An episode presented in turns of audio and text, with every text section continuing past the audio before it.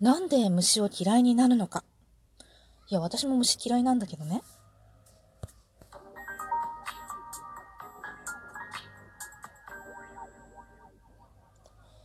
今日もなるようになるさ。こんにちは。アラフォー母ちゃんこと冬木レイです。っていううんちくは今日はちょっと飛ばして、えっと、さっきの続き。これ2本目に、今回初めて、えっと、2本にまたいで話をすることになってしまった。だらだらだらだら喋るなよってね、12分にコンパクトにまとめるって結構大事よね。この日本、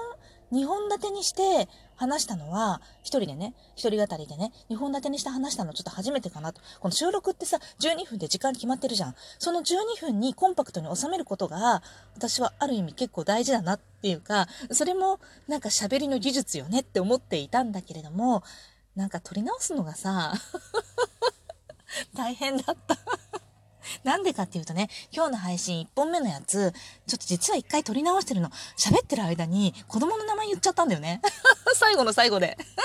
なんかさ、ずっと、こう一応ね、まあ、見バレをね、防止するためにね、子供の名前は言わないっていう風にやってるのよ。だから次女だとかね、長男だとかっていう風にして話をしているんだけれども、最後の最後でポロッと言ってしまって、ああと思って、一回撮り直したわけ。で、しかも、しかもさ、今日この このなんかいただけない声じゃない？で、まあ、しょうがないと思って、一旦消して、もう一度撮り直して喋ってたら、なんかさ、あのー、余計なこといっぱい喋っちゃってさ、気がついたら、12分が迫っていたというね、もう少し時間を見ながら配分して喋ろうよねって思ったんだけれども、まあいいやと思って初めての2本立てをやってみました。2本立てやった時に2本目まで聞いてくれるのか？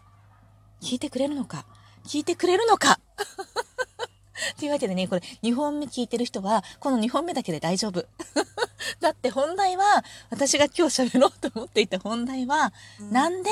大人になったら虫が嫌いになってるのか。小さい頃から虫が嫌いだった人って意外に少ないと思うのよね。私はそういうタイプなんだっていうのをね、あの、一本目で話したんだけれども、うちの長男もそういうタイプなんだけれども、長女一家三人はみんな小さい頃は虫が大好きだった。けど、気がついたら、嫌いになってたのよって。次女がね、虫が、次女は虫めずる姫君っていうぐらい虫が大好きだったのにもかかわらず、気づいたらこの2年の間に虫が大嫌いになっていた不思議をね、ちょっと話したいなと思ったのが、まあ、今回のテーマなんだけれども、前回その話は、もうほとんどしてないから、2本目から聞いた人は1本目聞かなくていいよ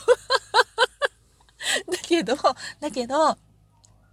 まあ、あの、普段にない、この、なんかおかしい喉の調子のこのおかしい声を聞きたい人は1本目も聞いてください。多分いないな。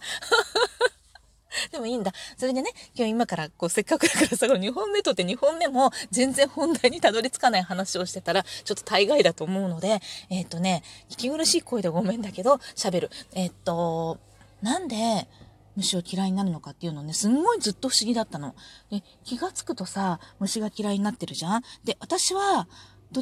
まずも思ったのは、虫が、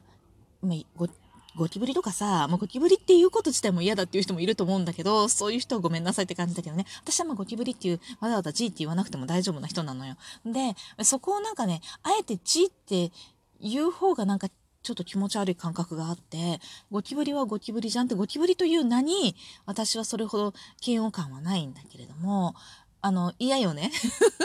嫌よね。何が嫌って、あれをね、処分するためにね、唯一、ごめんだけど、あの、殺してしまわなければならないご、まあ、の、虫なのよね。家に出た時に。他の虫は、え、ぽいって外に ぽいって外に捨てちゃえば、まあ OK じゃない？で、それをすることで別にあの誰も被害を受けないっしょ。まあ、あのー、なんだろう、近くの畑、畑とかがあって、そこにポイとすることによって、畑が害を受けるということは、まああるから、まあそれはまあもちろん、あれなんだけれども、一応庭、自分の庭だとか、その辺にポイとすることによって、それほど被害を受ける人はいないのよね。だから、あの、殺さなくていいのよ。なんとかこううまく生きたままあの外に掘り出しちゃえば私はもう大丈夫なのだけどゴキブリに関してはそういうわけにいかないのね。しかもさ、あれ、うまく外に掘り出すとか無理じゃない？なんか、そう、まずね、庭とかに掘り出したって、庭からまた入ってくる可能性もあるし、ね、庭のどこかからさ、どこかでさ、なんか、あの、近くにさ、ゴミ捨て場だってあるじゃない？そういうところで、こう、巣を作られちゃっても困るし、なんか外のさ、なんだろう、あの、えっ、ー、と、あれなんていうの？室外機？エアコンとかの室外機の裏とかさ、なんか、中とかさ、いろんなところに巣を作るでしょ？彼らは。で、そこにそういうのを作られても困るし、私がポイとストンにやって他の家に入っちゃっても迷惑じゃない？それもそれでさ。だから、なんか、やっぱり、なんとなく気分的にというか、あの、やっつけてしまわなければならない虫だと思うのよね。で、その、やっつけるのが私は嫌なのよ。なんだろうね。うん、なんだろう、もう何なんだろうね、わかんないけど、とにかくね、蚊、でもね、パチンってするの嫌なのよ。うん、なんだろうね、綺麗事なのかね、殺したくないんだよね。ね、なので、でもね、やらざるを得ないからやるんだけどね、出たらね。だからなるべく出ないように、出ないようにっていうのは、こう、気遣いをね、ゴキブリの、入ってこないゴキブリの出ない家をなんとか目指そうと思って、その努力はするんだけれども、でも、やっぱりさ、いろんなところについてゴキブリってくるじゃない？ね、いろんなあの、服とかにもついて入ってくるし、それから、隙間からね、今、隙間のある家っていうのは少ないかもしれないけど、玄玄関のさ、隙間、玄関ってこう、みっちり閉まるところは大丈夫なのよ。ドアとかも窓とかもみっちり閉まるところは大丈夫なんだけれども、紙一枚なら通る隙間があれば、ゴキブリは入れちゃうんだよね。なんかあの、ぷっくりした体がペロンペロンになるのよ。不思議で、不思議なんだけどさ、で、脅威のゴキブリでしょ？なんかもう、人類が生まれるうんと前から生息しててさ、世界になんか、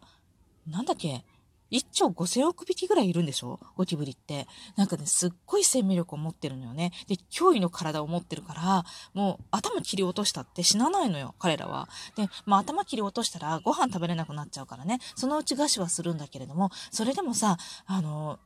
結構、結構な日数生きるっていうのね、1週間とかね、なんか2週間とか飲まず食わずでも生きるっていうから、もうほんと素晴らしい生命力を持った虫なのよね。で、それを、まあ、やっつけるためには、よくね、あの、洗剤を垂らしたりとかするとね、まあ、窒息させることしかできないね。あとはアルコアルコールぶっかけるのが一番いいって。今はさ、あのー、アルコール消毒があるじゃない？で、90%ぐらいのアルコールがあったりするじゃん？それぶっかければね、なんか瞬時に死ぬらしいよ。私はアルコールをぶっかけたことないんだけれども、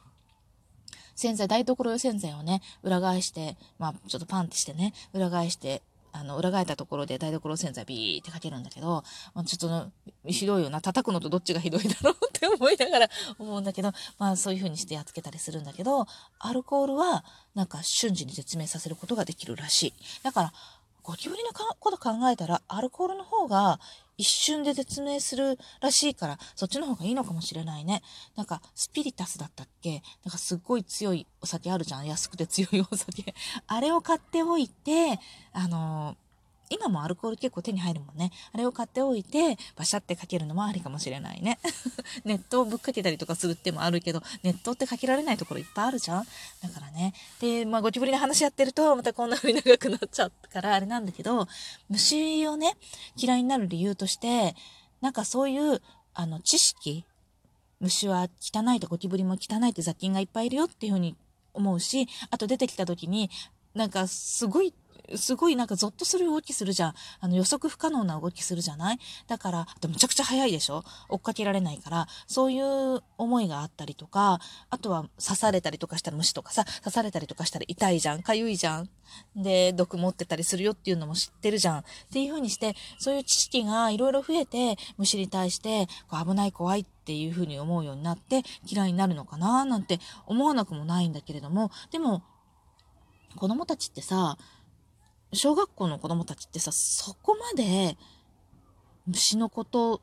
をね、知ってるって思うのよ。だから、これちょっと違うんじゃないかなと思ってね、ちょっとね、ググってみた。ググってみるって今言うの？ググってみた。調べてみたんだけれども、そしたらさ、なんか結構逆だったみたいね。あの、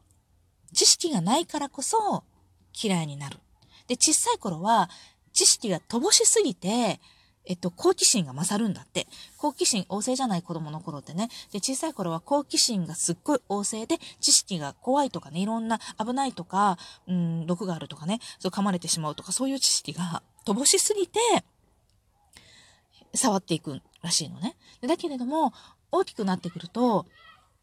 先入観とか、周りの評価をたくさん耳にするようになって、で、その先入観を持ってまず嫌いになって、で、それから知識不足によって、怖いって聞いたら怖いんだって思っちゃう。なんかあの人嫌な人なんだよねっていうのをずーっとその人に会う前から聞かされ続けたりとかするとさ、これ書いてあったことね。聞かされ続けたりとかするとさ、なんか嫌な人なのかなって思ってきたりするじゃない。でも、実はその人のことをもっと前から知ってて、すごいいい人だよって思って知ってたら、知識を持ってたら、あの人すごい嫌な人だよって言われても、いやいや、そんなことないよってなるでしょ？だけど、知らないうちに何度も何度も言われてたら、なんかちょっと敬遠しちゃうじゃん。あんまり関わらない方がいいかもってちょっと思ってみたりとかね。だけど、だけど、親しくなってみたら、あれ、実は全然そんな人じゃなかったじゃんと思ったら、そういう怖さの、いや、嫌いな気持ちっていうのは消えていくでしょ？それと一緒で、虫も、知らないからなんだって。知らないから知識が乏しすぎる上に、えっと、周りからの評価をいっぱい聞く機会が増えて、先入観が、悪い先入観があって、虫を嫌いになっていくそうですよ。なので、あの、虫をね、嫌いになった虫を再度好きになるっていうのは知識を増やすっていうことが結構大事なんだって。確かにね、私ね、虫本当に怖かったんだけど、子供のおかげでね、虫をよく見るようになった。なんかさ、買う、買うって言うでしょ？だから調べて何食べるのか調べたりとかさ、そういう風にして、まあ、世話を焼かなきゃならないじゃない？怖いけど、そういうことをやってる間に、なんか見るのも怖かったものが、すごい長いこと観察して、最後にはね、カブトムシなんかはさ、なんか可愛いかな、幼虫がね、可愛いかなって思えるようになってきたっていうのは、やっぱり知識が増えた、あと慣れたっていうのもあるしね、接触する機会が増えたっていうのも大きいのかなと思うんだよね。っていう風に最後のまとめはね、めっっちゃ駆け足になっちゃったけど 相変わらずね、時間があればあるほど喋るっていうことが分かったのでね、次からは12分で収める努力をやっぱりしようと思う。